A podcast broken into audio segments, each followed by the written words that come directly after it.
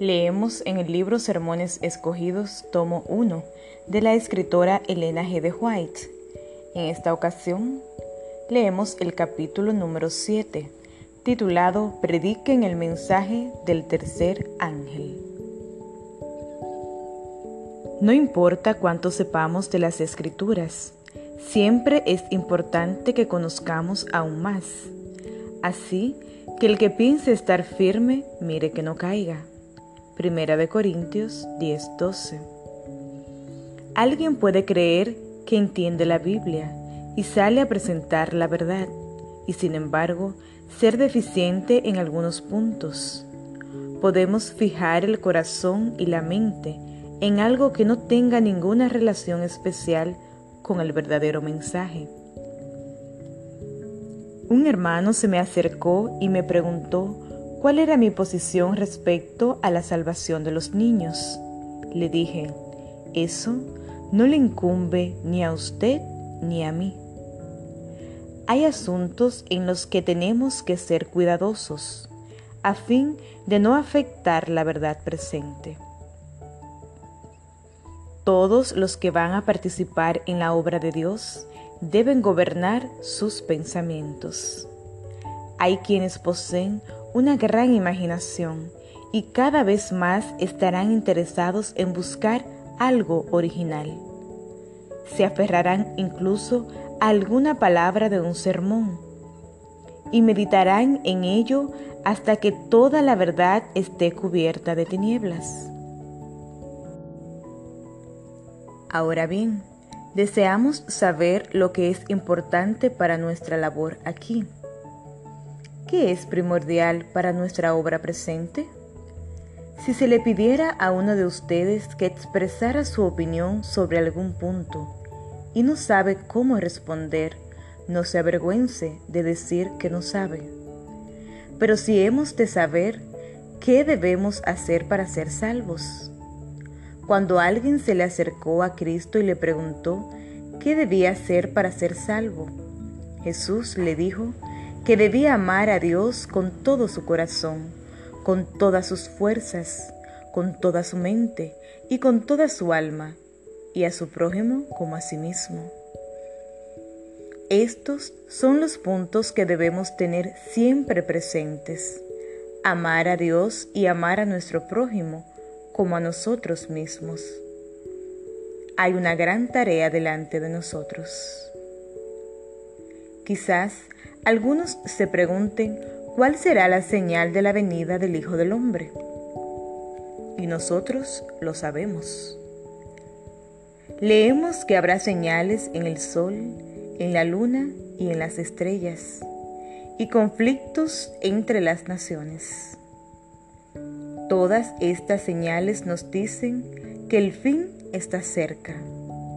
La venida del Señor se encuentra a la puerta.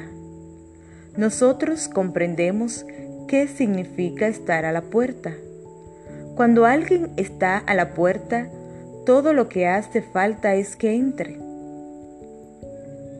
Ahora, en lo que respecta a la venida del Hijo del Hombre, esta no ocurrirá hasta después de que un gran terremoto sacuda nuestro planeta. Luego de escuchar la voz de Dios, los seres humanos pasarán por una desesperación y una angustia como nunca ha habido en la historia. En este sentido, el pueblo de Dios también sufrirá aflicciones.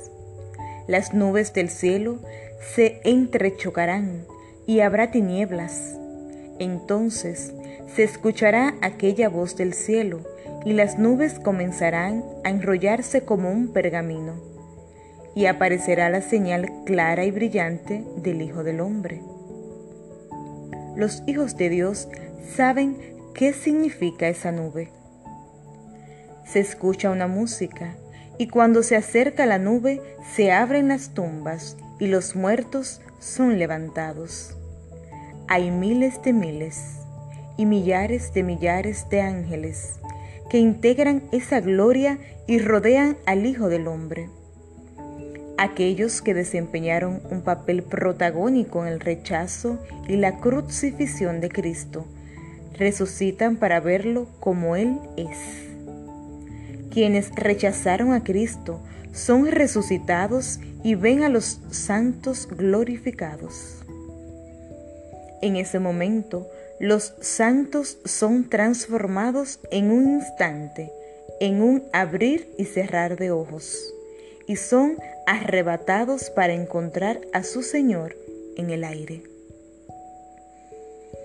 Aquellos que le colocaron el manto púrpura y pusieron sobre sus sienes la corona de espinas, y los que traspasaron sus manos y sus pies con clavos, lo contemplan y se lamentan. Y esta es justamente la señal de la venida del Hijo del Hombre. Por lo tanto, hermanos, quiero advertirles que deben tener cuidado de no aferrarse a banalidades.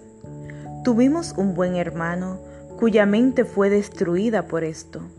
Leía página tras página cosas que desviaban su mente del camino correcto. El mensaje del tercer ángel es el punto más importante. No permitan que sus mentes sigan en pos de caprichos. Mantengan los ojos fijos en la verdad. Lo que necesitamos es dar un sonido certero. El ángel está dando un mensaje concreto sonad la alarma. ¿Y qué significa esto? Pues el ángel está dando este mensaje a los seres humanos y ellos deben llevar este mensaje y proclamarlo para advertir a los demás. Necesitamos abrir nuestras mentes, ceñir los lomos de nuestro entendimiento y perseverar hasta el fin. No necesitamos saturar nuestra mente con muchas cosas para alejarnos de la verdad que el ángel está proclamando. Cuando la lluvia tardía caiga sobre el pueblo de Dios, estaremos preparados para seguir adelante, pues aquellos cuyas vasijas estén limpias, que tengan las manos libres en el momento en que llegue la lluvia tardía, recibirán la luz que procede de lo alto y todos elevarán sus voces para proclamar los mandamientos de Dios y el testimonio de Jesucristo. Hay muchas señales que se cumplirán antes de la venida del Hijo del Hombre, pero cuando la nube blanca se haga visible, esta será la señal de la venida del Hijo del Hombre. Habrá señales en el sol, la luna y las estrellas y las naciones estarán llenas de confusión. Todas esas señales dan testimonio de que Cristo viene y que se manifestará en las nubes con gran poder y gloria. La señal vista en el sol, sea al amanecer o al atardecer, no tiene nada que ver con la señal de la venida del Hijo del Hombre. Sin embargo, hermanos, necesitamos aferrarnos de los pilares de nuestra fe. Aquí está Cristo, en el gran día antitípico de la expiación. Tenemos que entender que necesitamos una preparación especial para ese día. Necesitamos que sean borrados nuestros pecados. Necesitamos confesarlos para que puedan ser juzgados con anticipación no se alejen llenos de desaliento. Crean que Cristo es poderoso para limpiarlos de toda maldad. Debemos dejar de pecar, porque el pecado es la transgresión de la ley. Abandonemos el pecado y luego aferrémonos al poderoso que puede lavar toda mancha de pecado. Ahora bien, esta es una obra de humildad para este tiempo y debemos confesar nuestros pecados y acercarnos a Dios para que Él pueda escribir perdonado frente a nuestros nombres. Cuando vayamos a enseñar a otros, hemos de asegurarnos de no fijar nuestras mentes en detalles insignificantes, debemos centrar nuestra atención en la gran obra de Dios, porque si es posible, Satanás tratará de apartarnos de ella. No traten de ser originales, suscitando un tema que no han oído de sus hermanos, porque muchos han naufragado al hacerlo. Concéntrense en el mensaje del tercer ángel. Cuando presentemos este tema ante la gente, habremos tomado una sabia decisión.